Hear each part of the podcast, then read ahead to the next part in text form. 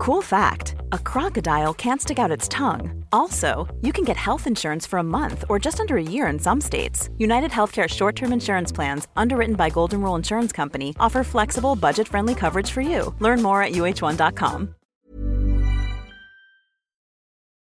Hola, bienvenidos a Medita Podcast. Yo soy Mar del Cerro, tu guía de meditación y coach de bienestar. Y esta es nuestra sesión número 275. Inteligencia y Salud Espiritual. Entrevista con Francesc Torralba.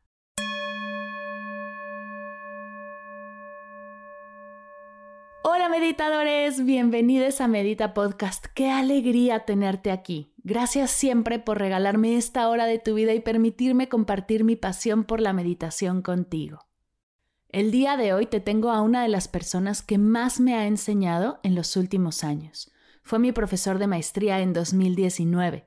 Me tardé tres años en invitarlo porque no me sentía preparada para abordar este tema. Son ustedes los que me han impulsado, gracias a la encuesta que lanzamos en redes hace unos meses, a llevar a Medita Podcast por este camino, profundizando en nuestra espiritualidad. ¿Y qué mejor que sea Francesc Torralba, doctor en filosofía, doctor en teología, profesor, autor de más de 50 libros que nos ayuda a entender qué significa ser seres espirituales, a qué le llamamos espiritualidad, inteligencia espiritual, salud espiritual y mucho más. Pero antes de pasar a la entrevista, te cuento que esta y todas las sesiones de Medita Podcast son posibles gracias a nuestra Academia de Meditación en línea. Es por tu apoyo y tu participación en los retos, los álbumes, los cursos y los talleres que Medita Podcast sigue y seguirá abierto y gratuito para todos, pues esa es su misión. Si ya eres parte de la academia, de corazón, muchísimas gracias. Y si estás escuchando esto y te preguntas, ¿cómo? Además del podcast, das cursos y talleres y podemos meditar en vivo de cerquita, liberar todas mis dudas, sentirme acompañada y disfrutar más a profundidad los beneficios de la meditación? La respuesta es sí. Date una vuelta por mardelcerro.com diagonal academia, mardelcerro.com diagonal academia. Ahí podrás explorar todo lo que he creado para ti con tanto amor. Y ahora sí, sin más, te dejo con la entrevista. Que la disfrutes.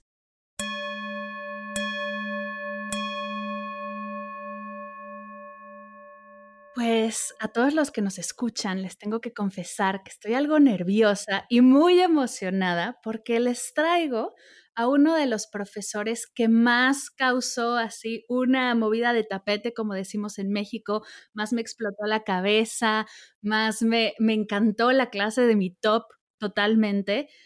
Gracias, Francesc, por ser parte de Medita Podcast. Qué ilusión que estés aquí. Pues gracias a ti. La verdad es que recuerdo con mucho afecto esa sesión. Erais un grupo reducido, muy atento, y además hubo preguntas y hubo un gran debate intelectual. La recuerdo con, con agrado, de verdad. Ay, qué alegría. Oye, antes de arrancar con el tema y profundizar en él, me encantaría que nos contaras quién eres, qué haces y sobre todo para qué haces lo que haces, cuál es la misión detrás de tu increíble trabajo. Bueno, pues yo me defino esencialmente como un profesor.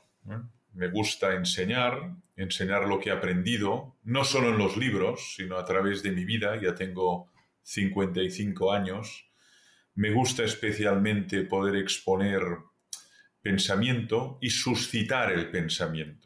Yo creo que en una sociedad como la que vivimos, una de las tareas de un profesor es dar que pensar, ¿no? estimular el músculo del pensamiento y de la reflexión. Y eso es algo que me llena, lo hago en el aula oralmente, pero también a través de los textos, a través de los escritos, de los libros, artículos que voy publicando a lo largo de mi trayectoria profesional. Pero esencialmente me identifico con el rol de profesor, aunque también disfruto mucho escribiendo. Enseñar es un acto social, uno está en el aula confrontándose a otras personas, y la escritura es un acto muy solitario, muy reflexivo, muy introspectivo, y ambos son los que ocupan gran parte de mi vida, ¿eh? enseñar y escribir. ¿Y cómo decidiste dedicarte a esto? ¿Qué pasaba en tu vida cuando decidiste dedicarte a escribir y también a dar clases? Bueno, pues fue una decisión mm, de muy joven, la verdad. Eh, tuve una vocación muy definida ya a los 16, 17, 18 años. Eh, noté que me sentía especialmente llamado a enseñar, especialmente llamado a expresar pensamientos y a suscitar pensamientos. Y lo que traté es de formarme bien en la Facultad de Filosofía, en la Facultad de Teología, y enseñé pues antes de acabar la carrera ya, haciendo sustituciones, cubriendo profesores, y todo eso te da una experiencia que con los años vas sedimentando y te ayuda pues a mejorar en calidad, en didáctica, en pedagogía y también en profundidad. Oye, y hablando de profundidad, creo que es la palabra perfecta para describir justo lo que queremos conversar el día de hoy. Se dice fácil, 1500 artículos y 100 libros, pero es un montononal de contenido lo que has escrito y lo que nos has compartido. Y por eso, gracias antes que nada. Pero hay uno en especial que solo de tenerlo en mis manos, bueno, ya era una locura y desde hace dos años que terminó la maestría para acá, no dejo de absorber contenido al respecto y es el libro de inteligencia espiritual. ¿Cómo llegas a este concepto y, qué es la inteligencia espiritual? Bueno, pues realmente de todas mis obras es la que ha tenido más eco. Ya son casi 18 ediciones en lengua castellana, también se ha traducido a muchas lenguas y yo mismo soy el sorprendido porque es un texto largo, es un texto, vaya, es un texto con citas, es un texto de pensamiento, no es una novela, no es una novela histórica. Eh, y por lo tanto yo soy el primer sorprendido de la recepción, del interés que ha suscitado no solo en España, sino también en México, en Brasil, en Argentina, en Chile y en otros países europeos. ¿Cómo nace este libro? Este libro nace a raíz de una propuesta que me formula la editorial Plataforma, que es una editorial de Barcelona, y que me formula la propuesta, que para mí fue muy estimulante, de abordar y de desarrollar a fondo esta modalidad de inteligencia, este tipo de inteligencia que tiene todo ser humano, que se denomina inteligencia espiritual o existencial o trascendente. Yo por aquel entonces solo había leído algunos artículos en lengua inglesa, eh, pero poco, estaba poco familiarizado y empecé a estudiar. Empecé a estudiar, eso era el año 2008 y el libro aparece en el año 2010. ¿eh? Luego aparece Inteligencia Espiritual en los Niños en 2012 y luego Inteligencia Espiritual y Deporte en 2016. Son los tres libros que dedicado a inteligencia espiritual.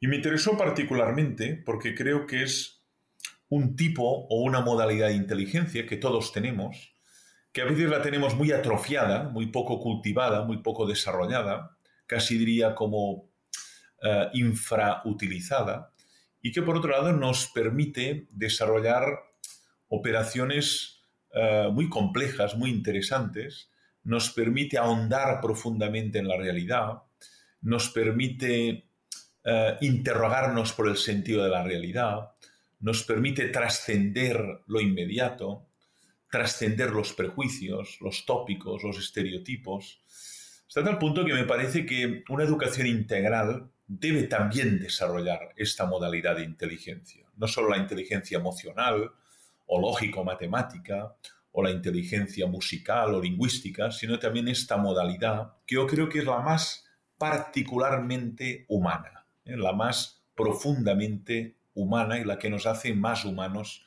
de todas las modalidades de inteligencia. Dices que todos tenemos esta inteligencia ¿será que todos somos seres espirituales? Porque yo he escuchado a muchas personas que dicen, yo no soy espiritual, yo soy más religiosa, yo no soy religiosa, yo soy espiritual, o yo soy las dos. ¿Realmente hay un, se contraponen estas dos ideas o, estamos usando mal la palabra? Yo creo que son palabras ciertamente que se utilizan de manera muy equívoca, ¿no? Y depende del pensador o el artista o el filósofo o el escritor o el periodista que hable, pues le da un contenido semántico a la palabra espiritual y le da otro, a veces incluso confrontado, a la palabra religioso. Entonces, a mí me parece que lo fundamental cuando pasa eso es clarificar los términos y al menos ser honesto y poder explicar qué sentido le da usted a ese término. ¿no? Eso pasa mucho en ciencias humanas, en ciencias religiosas, no pasa en anatomía. ¿eh? Cuando uno habla del fémur o de la tibia o del peroné, todo el mundo, si es mínimamente, mínimamente culto, sabe a qué hueso del cuerpo se refiere. En cambio, cuando hablamos de espiritualidad, de trascendencia, de religiosidad, aquí son términos, ¿cómo diría, no? Que de algún modo eh, los márgenes no están bien delimitados, Entonces yo parto del siguiente eh, implícito. Creo que todo ser humano tiene una capacidad, una inteligencia, una potencia espiritual, pero no todo ser humano se siente miembro de una religión, ni mucho menos, ¿no? Hay seres humanos que se ubican en el cristianismo, que se ubican en el islam, que se ubican en el budismo, y hay seres humanos que se consideran ateos o agnósticos, ¿no? Pero todo ser humano, independientemente de su afiliación, de su sentido de pertenencia, de sus creencias, tiene una capacidad espiritual que muchas veces está como por desarrollar, está como germinal. Y pongo el ejemplo del lenguaje. ¿no? Todo ser humano tiene capacidad lingüística. Ahora, no todos hablamos la misma lengua, ni hablamos correctamente la lengua, y hay algunos que hablan muy bien y que se han eh, ejercitado mucho en la oratoria y en la retórica, porque son maestros, profesores, y hay otros que tienen verdaderas dificultades de expresión oral y de expresar pensamientos. Pero todos tenemos capacidad lingüística. Y esta capacidad dependerá del entorno, del esfuerzo, de la constancia, del contexto que va a llegar a un nivel u otro. ¿no? Pero todo ser humano, más allá de sus creencias y de su ubicación geográfica, de su edad y de su desarrollo cognitivo, tiene una potencia espiritual o una inteligencia espiritual que puede cultivar y desarrollar. ¿Tú cómo definirías el ser espiritual? ¿Cuándo una persona es espiritual? A ver, yo creo que lo que define eh, el ser espiritual son como tres palabras. Una, la búsqueda del sentido, de la razón de ser.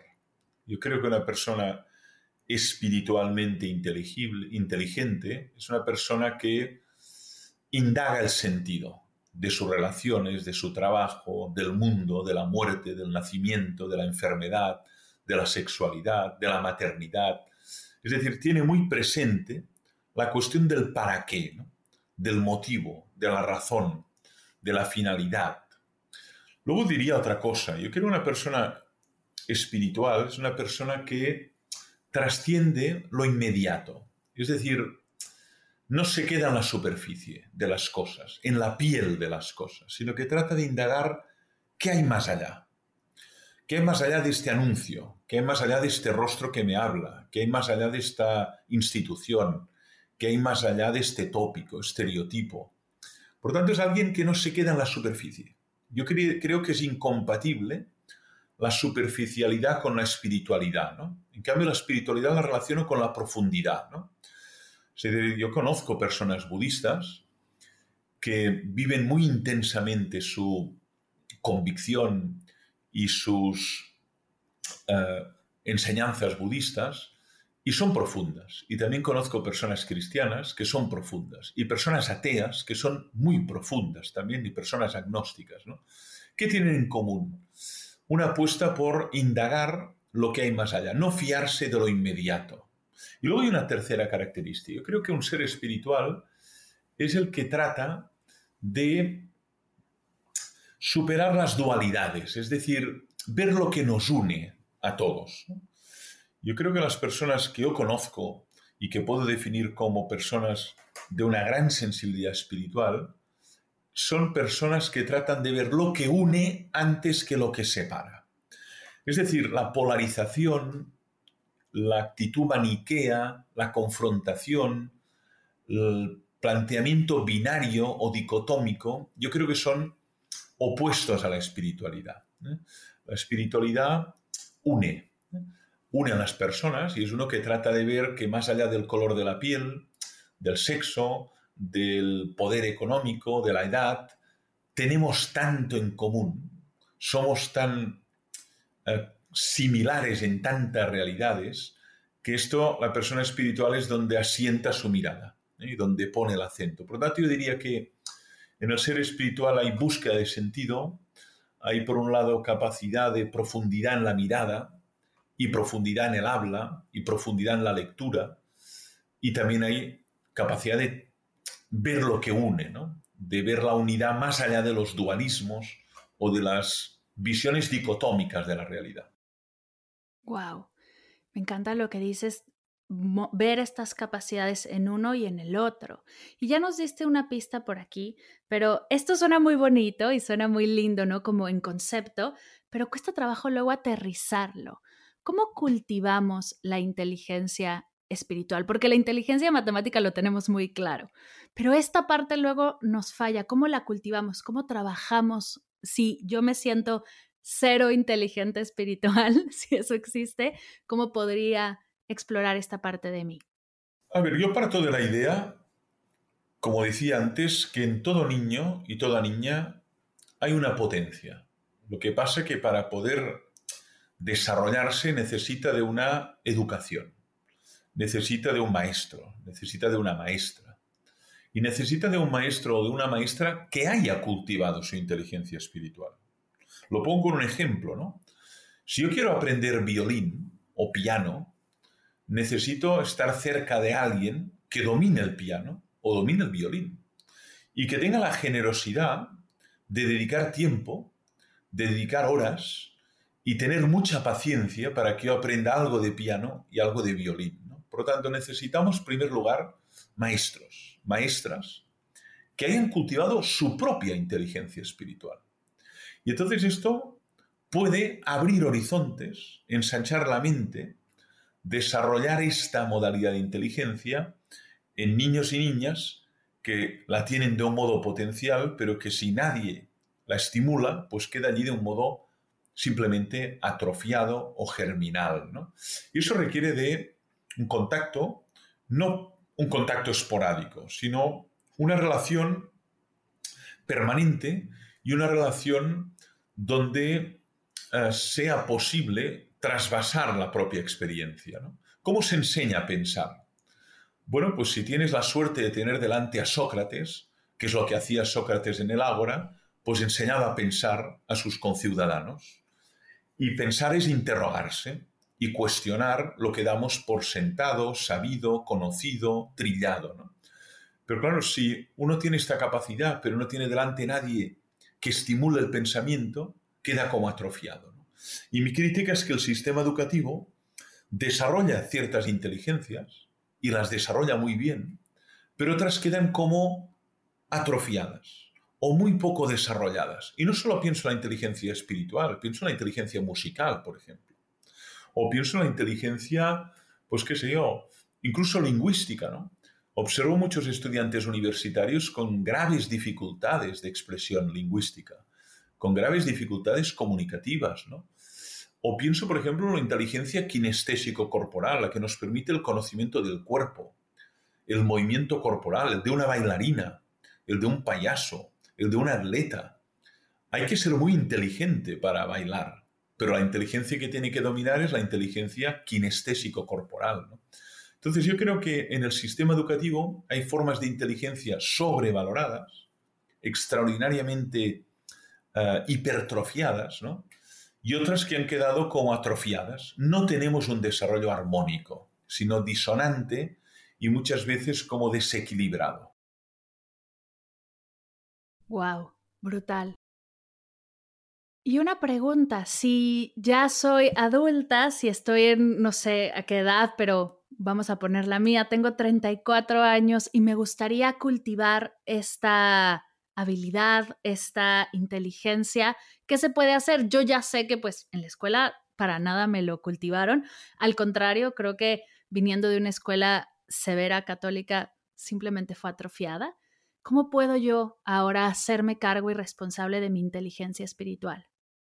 Bueno, pues eh, lo trato de desarrollar en el libro que citabas, ¿no? Es decir, una cosa es lo que nos permite hacer y otra cosa es cómo cultivarla, ¿no? Y sobre todo en adultos que, bueno, por lo que fuere, pues no han tenido una educación que haya permitido este desarrollo.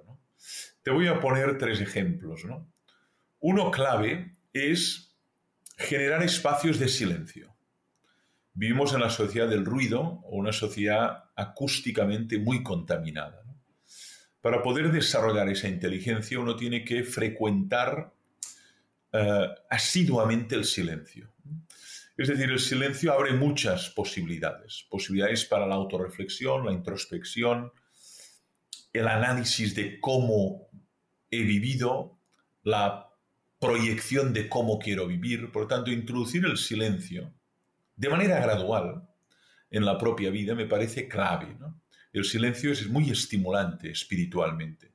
No es extraño que tantas congregaciones y órdenes religiosas lo tengan como un lenguaje fundamental. Segundo, me parece clave también para estimular la inteligencia espiritual la lectura de textos sagrados. Eh, puede ser la Biblia, puede ser el Corán, puede ser em, los Vedas, puede ser el Dhammapada budista, puede ser el Tao Te Ching eh, atribuido a Lao Tse, las analistas de Confucio, pero lo que tienen los textos sagrados es que van a fondo, ¿eh? es que no te dejan indiferente, es que te permiten trascender lo inmediato, te abren al misterio, te abren al enigma, atesoran siglos de reflexión y de indagación. Y eso es una lectura que para mí es espiritualmente muy estimulante. Cada cual tiene su selección y cada cual tiene sus prioridades. Por eso digo, en general, textos sagrados para mí son una ocasión idónea para indagar espiritualmente. Y luego hay una tercera. Para mí, estimula enormemente la inteligencia espiritual el contacto con la naturaleza, la admiración del mundo, la noche, el amanecer, eh, también naturalmente el atardecer, el paseo solitario por el campo, el paseo solitario por, eh, qué sé yo, por un camino de costa, eh, la navegación, ¿no? Todo lo que representa el contacto directo, sin filtro, sin filtro con la naturaleza, al menos a título personal, a mí me estimula muchísimo espiritualmente. Y cuando uno viene de dos horas, hora y media o cinco horas, o todo un día, ¿no? de paseo por las cimas o por los montes o por el desierto, eh, todo eso deja huella en la persona y ha ahondado espiritualmente en su ser, en sus relaciones, en su vida, en su trabajo, y en lo que quiere hacer. ¿no? Por eso, por ejemplo, una experiencia como el Camino de Santiago en España, que hacen tantas mujeres de tu edad, algunas mayores, otras más jóvenes, de todo el mundo, que caminan diariamente 25 kilómetros solas por llanuras, por montañas, por senderos, es una de las experiencias más espiritualmente eh, estimulantes y que yo creo que activan de qué manera la inteligencia espiritual. Me encanta. Wow, totalmente de acuerdo. Y hablas de activar. Me encanta que, se pueda, ¿no? Que tengamos cosas en el día, en la semana o en el mes, ¿no? Porque, o, en el año. El Camino de Santiago es, es todo un plan, pero que podamos tener estos espacios para cultivar, para activar y para trabajarla y, y que florezca en nosotros. Últimamente en redes sociales y muchos mensajes allá afuera he estado leyendo acerca de que estamos en una época del despertar espiritual. Me encantaría saber qué piensas, si es realmente estamos viendo una época así o si es más un tema de marketing, si alguien se está llenando la boca de, estas palabras o si realmente como sociedad estamos despertando hacia nuestro ser más espiritual?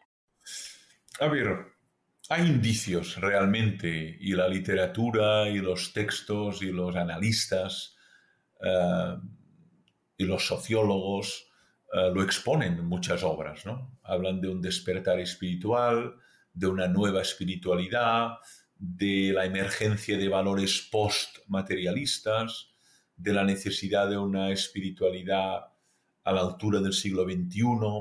La verdad es que desde distintos ángulos, incluso desde ámbitos ateos, se reivindica una espiritualidad.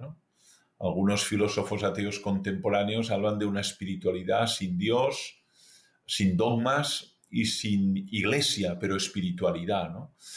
Eh, veremos. Eso es muy difícil todavía de aclarar si es una moda, si es una reacción, si es una ebullición o si realmente empieza una etapa nueva. Lo que es verdad es que hay un agotamiento del modelo de vida actual, hay un cansancio, hay un colapso, hay un desencanto. Eh, nos estamos dando cuenta que el modelo de vida actual no llena a la persona, no la colma, que la felicidad fundada en el consumo, la felicidad fundada en la exhibición en las redes, la felicidad fundada en el placer inmediato no colma las expectativas humanas. La verdad es que los índices de personas deprimidas, semideprimidas, eh, suicidas, eh, personas que se autolesionan, personas que son verdaderos depósitos de antidepresivos. Esto son fenómenos que todo el mundo puede constatar y que los sociólogos nos explican con datos detallados. Por tanto, yo no sé si hay un despertar espiritual, lo que sí que veo es que hay un desencanto y un desgaste y un cansancio del modelo de vida fundado en el materialismo y el consumismo. Y las generaciones más jóvenes, de tu edad y más jóvenes, también se están percatando de ello. ¿eh? Es decir, se están percatando de que este modelo de vida nos hace más esclavos, más alienados, eh, nos convierte en definitiva en consumidores voraces, pero seguimos teniendo sed. Es como si uno fuera bebiendo agua del mar, que es salada, y en lugar de calmar la sed, tiene más sed. Y eso es lo que nos está pasando con el consumismo voraz y con el materialismo imperante en nuestra sociedad. Uf, conecto mucho con lo que dices. Creo que. Y por eso me gusta tanto los, los tres tips que das o las tres herramientas que das para cultivar la inteligencia espiritual, espacios de silencio, como ante esta intensidad, está todo lo que recibimos en el día a día que nos cansa, nos drena, nos hace sentir pesados, el silencio es ese espacio para ser, para dejar de recibir, para dejar de dar, simplemente para estar uno con uno mismo. Me encanta cómo podemos justo darle la vuelta y si hay una respuesta. Creo que lo que estamos encontrando hoy en día es que hay respuestas hacia ese cansancio, hacia ese estrés, hacia esa tensión que llevamos cargando por generaciones con todo lo que comentas. Es brutal. Y hablando de esto, yo he estado escuchando últimamente y sobre todo ahora con COVID acerca de la salud mental, ¿no? Habrá alguien, muchos que digan que la salud mental se puso de moda. Pues no creo que se haya puesto de moda yo del todo, creo que era algo que necesitábamos ver. De la salud física hemos escuchado por mucho tiempo. Me gustaría preguntarte si hay salud espiritual. Habrá algunos. Ay, me encanta, me encanta que sí. Naturalmente, a ver, y sobre eso ya hay todo tipo de simposios, congresos, tesis, tesinas, en el ámbito universitario y en ámbitos no confesionales. Es muy interesante porque estamos cada vez reconociendo que en el ser humano hay cuatro grandes dimensiones. ¿eh? Está la dimensión física, está la dimensión que llamamos eh, psíquica, ¿no? que básicamente es emocional y es mental. Está la dimensión social, la interacción con el otro, y está la dimensión espiritual o neumática, si utilizamos el griego neuma, espíritu, neumática. Pero un ser humano, que siempre es una realidad muy compleja, puede romperse o puede quebrarse por cualquiera de estas dimensiones.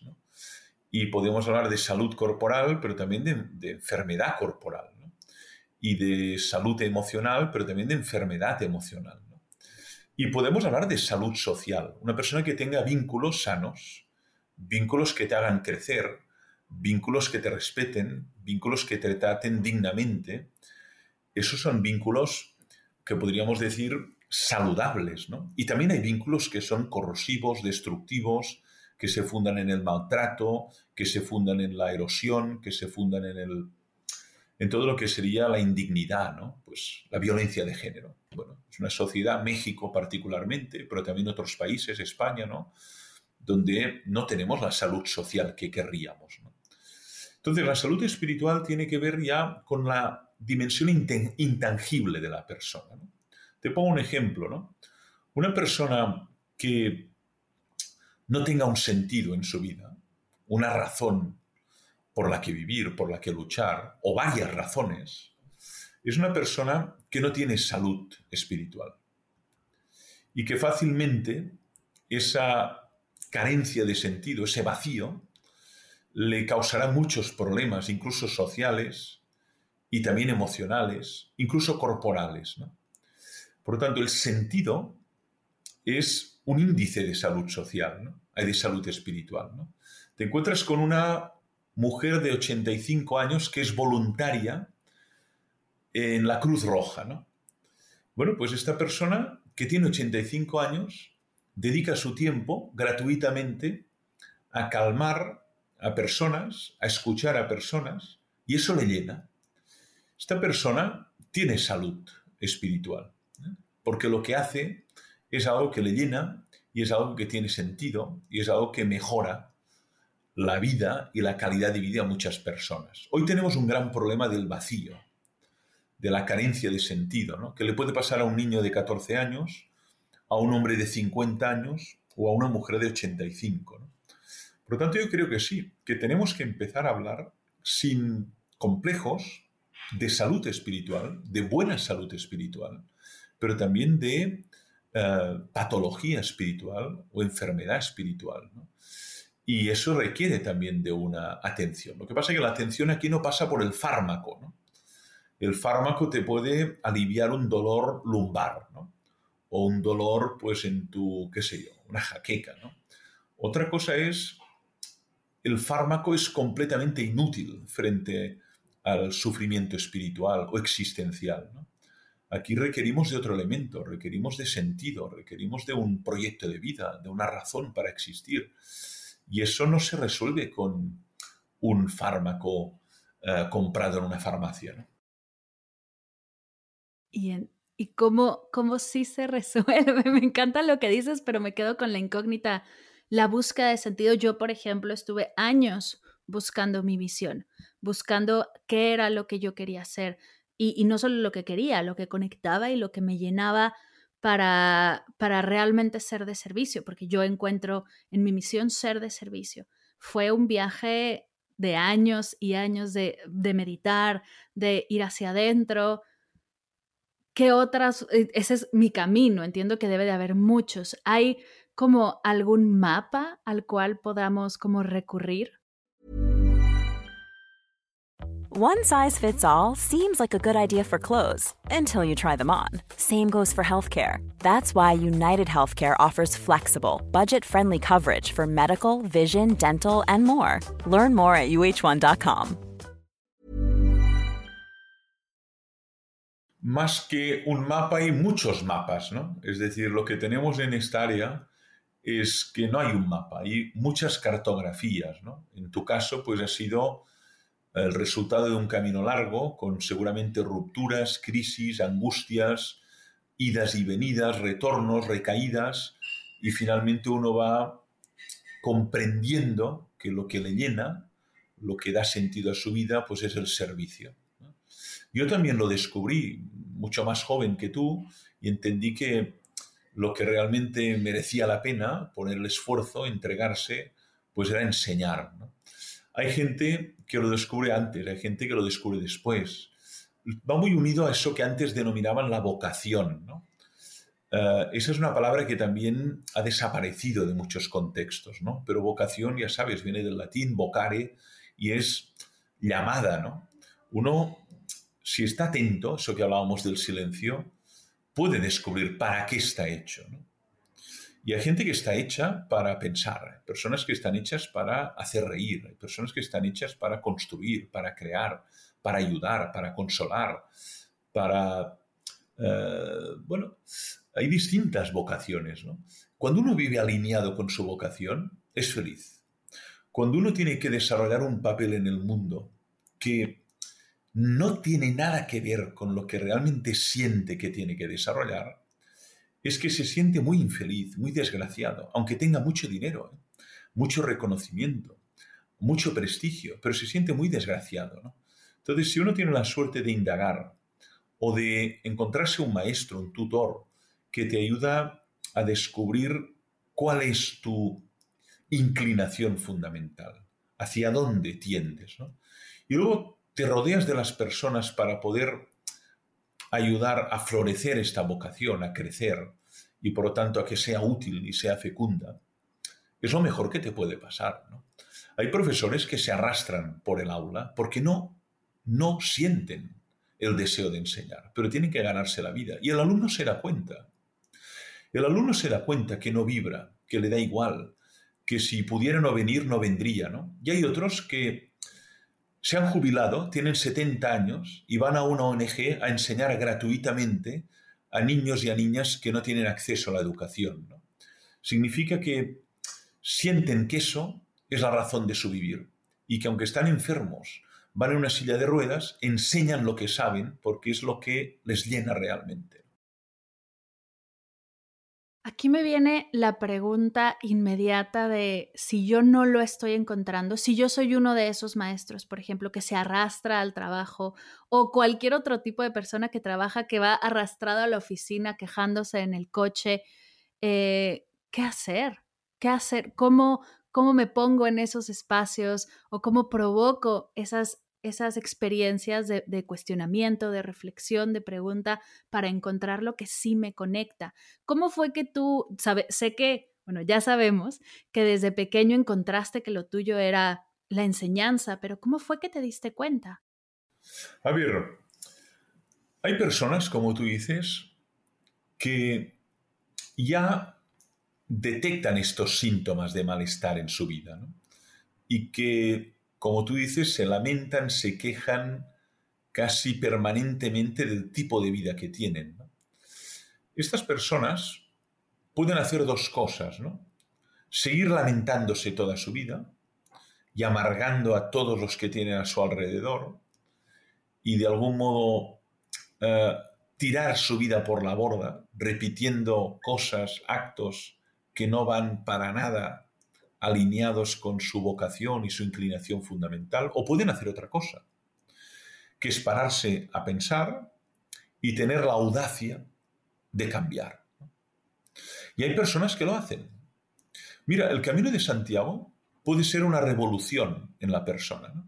Yo conozco muchas personas que han llegado a Santiago de Compostela después de 30 días, casi 700 kilómetros a pie, y llegan a la conclusión que tienen que cambiar de vida, que tienen que cambiar de trabajo, de ciudad, incluso de pareja. Es muy arriesgado porque también hay parejas que se sostienen simplemente por la inercia, por la rutina, por el miedo a lo nuevo, porque ya es costumbre, porque total todo es un asco y por lo tanto, aunque valga con otra persona, también será un asco, ¿no? En cambio, hay personas que tienen la audacia, el valor, el coraje de cambiar y al menos plantearse otro tipo de trabajo, otro tipo de tareas, otro tipo de vínculos que les llene. Y eso lo permite el detenerse. Yo creo que vivimos en sociedades muy aceleradas donde no nos damos ni la oportunidad para pararse. El verano podría haber sido una ocasión para pararse, pero también lo es el silencio. Y cuando uno se para, y hace como un paréntesis, empieza a hacerse preguntas. ¿eh? ¿Realmente me llena este trabajo? ¿Realmente me llena esta relación? ¿Realmente soy feliz? Aunque vaya con una cara sonriente a todos los encuentros sociales. o me muero de asco y de tristeza. ¿no? Entonces yo creo que la persona espiritual es una persona que busca la autenticidad. No puede vivir permanentemente detrás de una máscara, sino que quiere ser el mismo, la única vida que nos ha sido dada, quiere vivirla a fondo y quiere que sea una vida digna de ser vivida. Y por eso hay que examinarla. Sócrates, que no escribió nada, pero todavía necesitamos, dice que la tarea del filósofo es el autoexamen, sobre todo. Examinarse a sí mismo. Eso es lo que nos hace más terror. Examinar a los demás es muy fácil. Es lo que hacemos los profesores constantemente. Pero examinarte a ti mismo, esto es muy difícil. Porque empiezas a ver cosas que no te gustan, ángulos muy oscuros. Y eso, a veces preferimos la evasión, que es la otra salida. ¿eh? La primera salida es enfrentarse y cambiar. La segunda es evadirse con programas basura, consumiendo la vida de los demás, por las redes sociales, y de algún modo dejar de pensar en el asco de vida que tengo, y mañana ya es viernes y me vado de la oficina y vuelve el lunes, pero llegará el viernes y vuelvo a la evasión. Y esto no es una vida, esto es una evasión continua. Claro, suena más como una condena, ¿no? No una vida que, que realmente querramos vivir. Cuando hablas de cuando estamos detectando esta incomodidad, cuando te, yo digo que te cachas, te das cuenta, para mí es inmediato pensar en la intuición. ¿Qué parte tiene o qué espacio tiene la intuición en la inteligencia espiritual?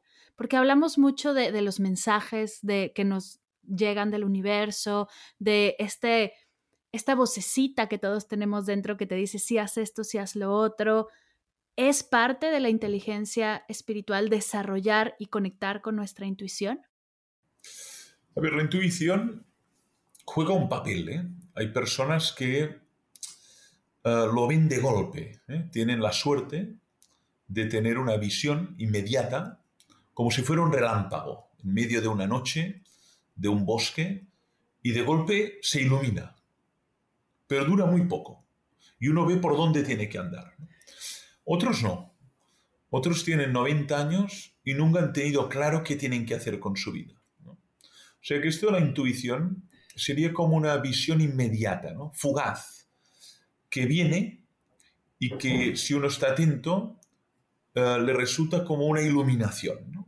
Clarifica exactamente qué tiene que hacer. Eh, si tiene que continuar con este matrimonio, si tiene que ser padre, si tiene que cambiar de trabajo, de residencia, si tiene que empezar a frecuentar la pagoda o la iglesia. Eso se da en la vida, ¿eh? eso se da. Ah, para otros, en cambio, es un proceso que tiene que ver con el tiempo. El tiempo, el autoanálisis, el ver lo que te llena y lo que no te llena. Y al final uno valora. Por ejemplo, todos tenemos relaciones. Yo tengo relaciones de amigos que son de la educación básica, ¿no? De cuando éramos niños, Bueno, pues hay un momento que uno tiene que plantearse, ¿esta relación tengo que mantenerla? ¿O la mantengo puramente por inercia, para quedar bien? A mí me parece que en la medida que uno va haciéndose mayor, también es más exigente en las relaciones. Se da cuenta que tiene menos tiempo por delante. Se da cuenta que el tiempo es muy valioso y que no puede malgastarlo con estupideces, con reuniones sociales, con películas que no enseñan nada, con cuchicheos en las redes que no sirven para nada, con murmuraciones, con rumores, te das cuenta que el tiempo es un don y es una oportunidad y es un regalo y es un tesoro intangible. Entonces, hay quien esto ya lo ve muy rápido, lo ve de golpe y tiene 15 años. Y hay quien lo descubre a los 90. Por tanto, esto de la intuición no se puede programar. Viene, para algunos viene y lo ven claramente y otros lo buscan toda la vida y no ven con claridad ese bosque. Nunca se produce el relámpago y están andando a tientas por ese bosque sin saber cómo salir de él. Wow. Y es que por más que querramos forzarla, por más que querramos no eh, provocarla, es algo que no va a suceder. Está, está hecha para para salir de vez en cuando, para conectar de vez en cuando y desde ahí ayudarte a tomar ciertas decisiones o mostrarte, ¿no? Por dónde no debes de ir. Es que no tenemos todo a disposición. Partimos a veces de la idea de que, bueno, lo tenemos todo controlado, podemos disponer, programar y hay muchas realidades que son independientes de nuestra voluntad. El mundo mismo es independiente de nuestra voluntad. El enamoramiento es independiente de nuestra voluntad. Esta persona tiene 40 años, está casado, tiene dos hijos y se enamora perdidamente, perdidamente de una alumna. ¿no? no lo había programado, ni lo había buscado, pero no se la quita de la cabeza. Bueno, en la vida pasan situaciones que están fuera de nuestro control y de nuestra programación. Y tienes que decidir en aquel momento uno se siente con, vaya, con el vértigo de tener que decidir qué voy a hacer con mi vida. Empiezo una nueva relación, tiro por la borda 10 años de matrimonio y empiezo una historia nueva. Esto es la libertad humana. Entonces hay personas que cuando están en esta encrucijada de tener que decidir, lo ven muy claramente. Y hay personas que no, que están en la encrucijada y no saben qué hacer experimentan lo que llamamos perplejidad. Bien, cuando pasa eso es fundamental abrirse al otro, a la persona de confianza. ¿no? ¿Tú qué harías? ¿Tú cómo lo ves? Ayúdame a salir de este atolladero, aunque yo tengo que decidir. Pero hay personas que no lo necesitan porque lo ven tan claro. Hay personajes en la historia que se han convertido a la fe ¿no? y que eran agnósticos y ateos. ¿no? dices, pero ¿cómo era posible, no? Que Agustín de Hipona, que bueno, que tenía una vida disipada, tuvo un hijo natural, era presumido, era un retórico, eh, se convirtiera al cristianismo y llegara a ser obispo, ¿no? O Francisco de Asís, ¿no? Que era un joven rico, presumido, eh, galán, y se fuera desnudo de Asís, desnudo materialmente, y se abrazara a un leproso, ¿no? Dices, pero por el amor de Dios, este señor qué le ha pasado, ¿no? Por lo tanto, no sabemos por dónde va a ir nuestra vida. Se pueden producir cambios, rupturas, encuentros que cambien muchísimo la trayectoria que habíamos empezado. Eso significa que no tenemos bajo control el futuro. Y el pasado ya está vivido, tampoco lo puedes cambiar. De hecho, lo único que vivimos es el presente, ¿eh? es el ahora. El pasado está petrificado, no lo puedes cambiar, aunque te duela no lo puedas cambiar, y el futuro es abierto e incierto. Lo único que realmente vives es el ahora, y muchas veces el ahora se nos escapa entre las manos. Muchas veces, demasiadas veces, porque estamos constantemente preocupados por el futuro o estamos constantemente atrapados por el pasado. Totalmente. Y justo es a través de estas herramientas que nos das que podemos habitar el presente, a través del silencio, a través de hacer un espacio para detenernos, a través de, salir a la, a la naturaleza y disfrutarla. Son estos grandes momentos de presente. En efecto, es que yo creo que una persona espiritual es una persona muy receptiva a la realidad. Es decir, que ha ensanchado los cinco sentidos, el oído, el olfato, el tacto, el gusto, y está lo más receptiva y lo más eh, atenta, esta es la idea, a la realidad que vive.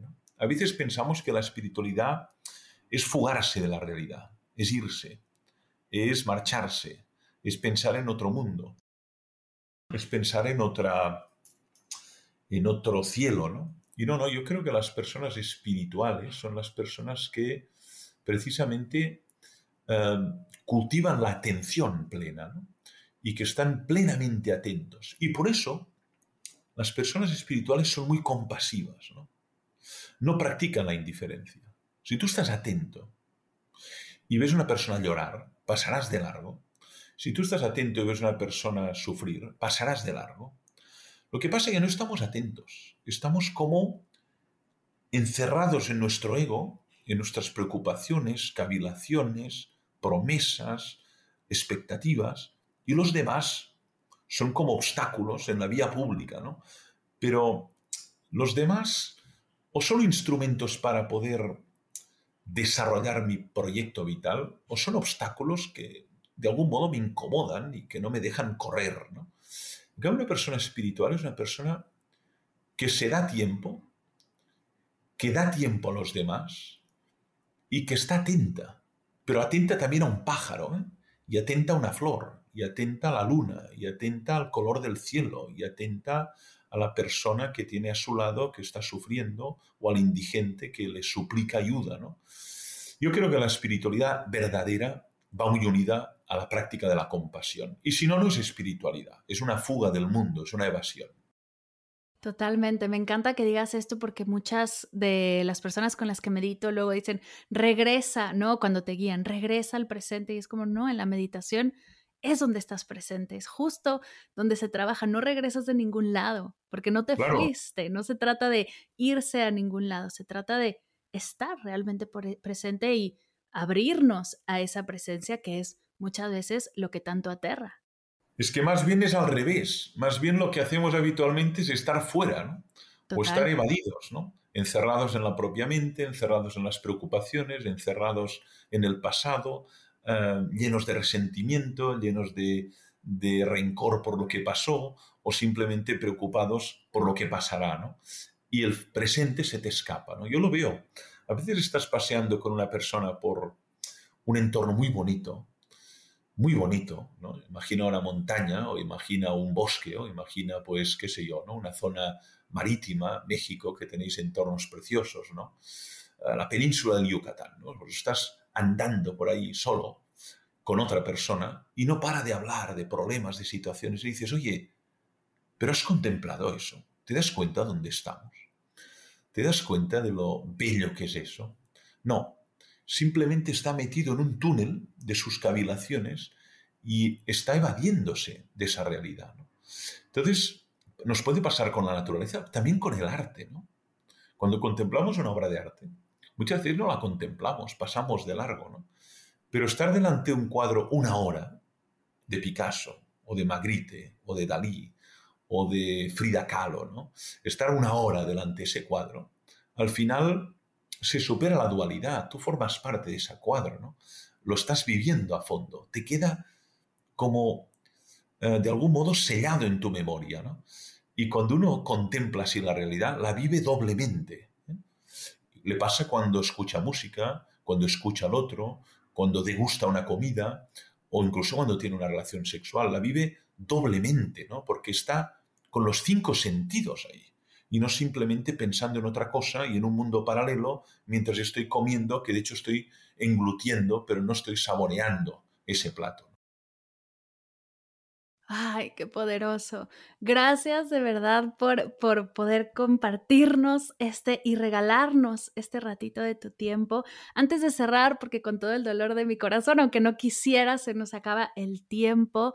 Antes de cerrar, algo que se haya quedado en tu corazón que quieras compartirnos, que haya surgido alguna idea que digas, es que no me puedo ir sin decirles esto. A ver, una idea, una idea importante que me parece en esta conversación uh, puede ayudar a clarificar al final. ¿no? Yo creo que la fragilidad también es un estímulo a la espiritualidad. Me explico, ¿no? Cuando uno constata que es un ser frágil, que es un ser fugaz, que se va a morir, que puede enfermar, y constata que su presencia en el mundo es muy provisional y es muy inestable, todo eso es una ocasión, en primer lugar, para agradecer el hecho de estar vivo y segundo, para darse cuenta de que el tiempo que nos ha sido dado es una gran ocasión para poder gozar de la realidad y para poder aportar algo en ella.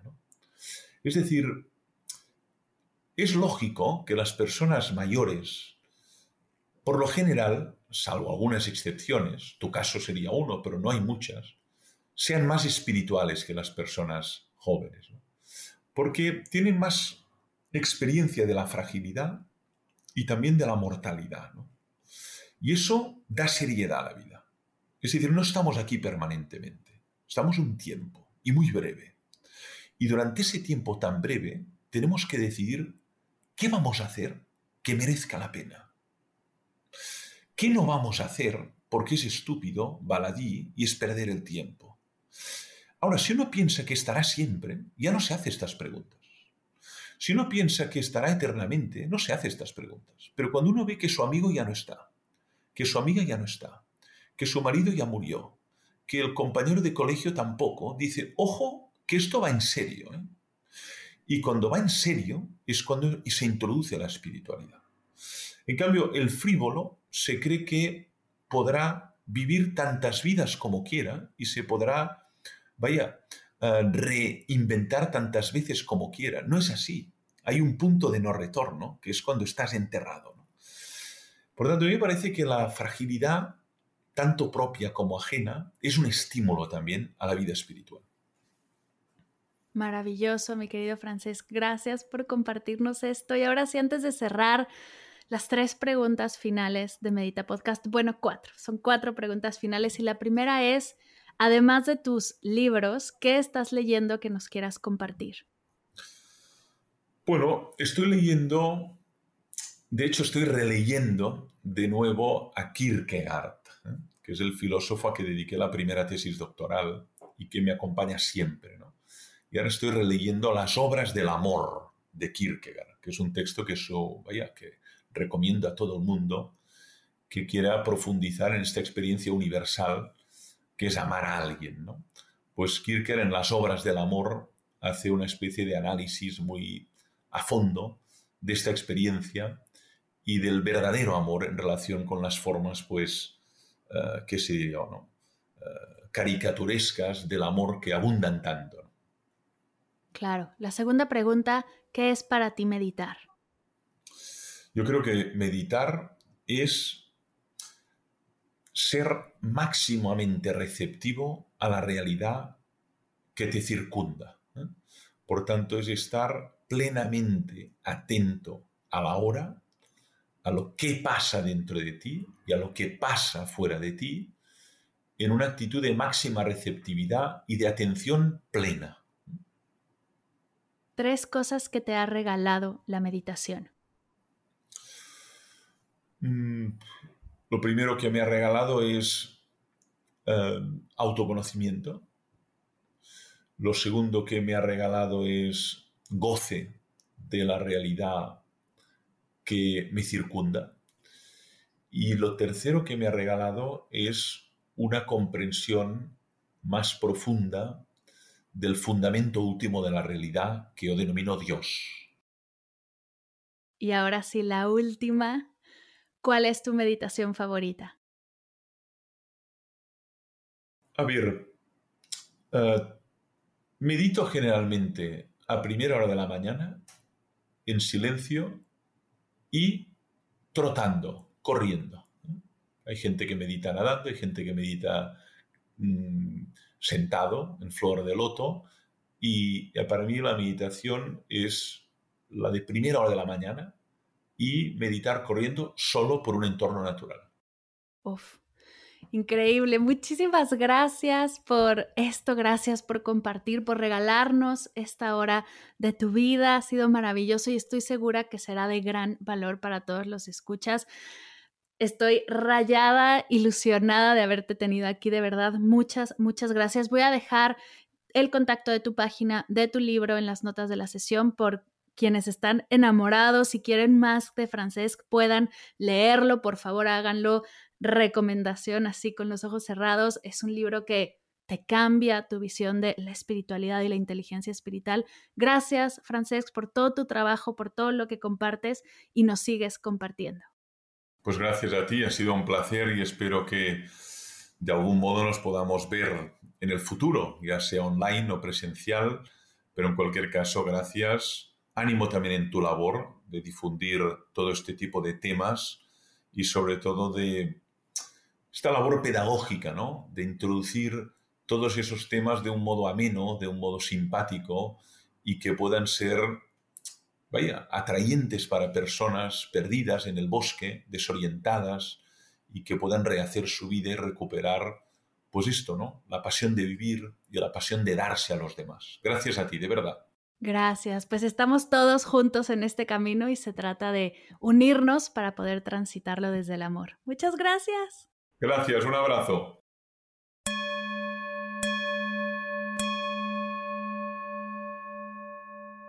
Gracias, gracias, gracias, Francesc, por compartir contigo y con todas las meditadoras y los meditadores tu sabiduría y tu experiencia. Es un verdadero honor tenerte en Medita Podcast. Dejaré toda la información de Francesc y de su libro Inteligencia Espiritual en las notas de la sesión.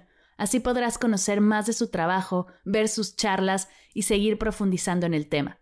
Si te gustó esta entrevista y crees que puede serle de apoyo a alguna amiga, colega, familiar, no dejes de compartirla. Expandamos juntas esta energía. Abramos juntas conversaciones profundas que nos llenen el alma y fortalezcan nuestros vínculos.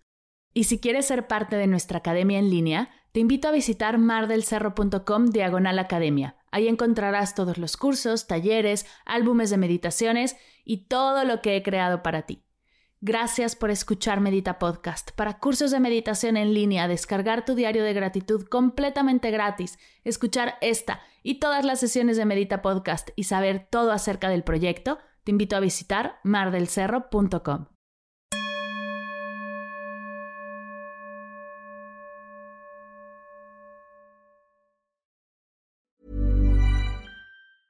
Mom deserves the best, and there's no better place to shop for Mother's Day than Whole Foods Market. They're your destination for unbeatable savings, from premium gifts to show-stopping flowers and irresistible desserts. Start by saving 33% with Prime on all body care and candles. Then get a 15-stem bunch of tulips for just $9.99 each with Prime. Round out Mom's menu with festive rosé, irresistible berry chantilly cake, and more special treats. Come celebrate Mother's Day at Whole Foods Market.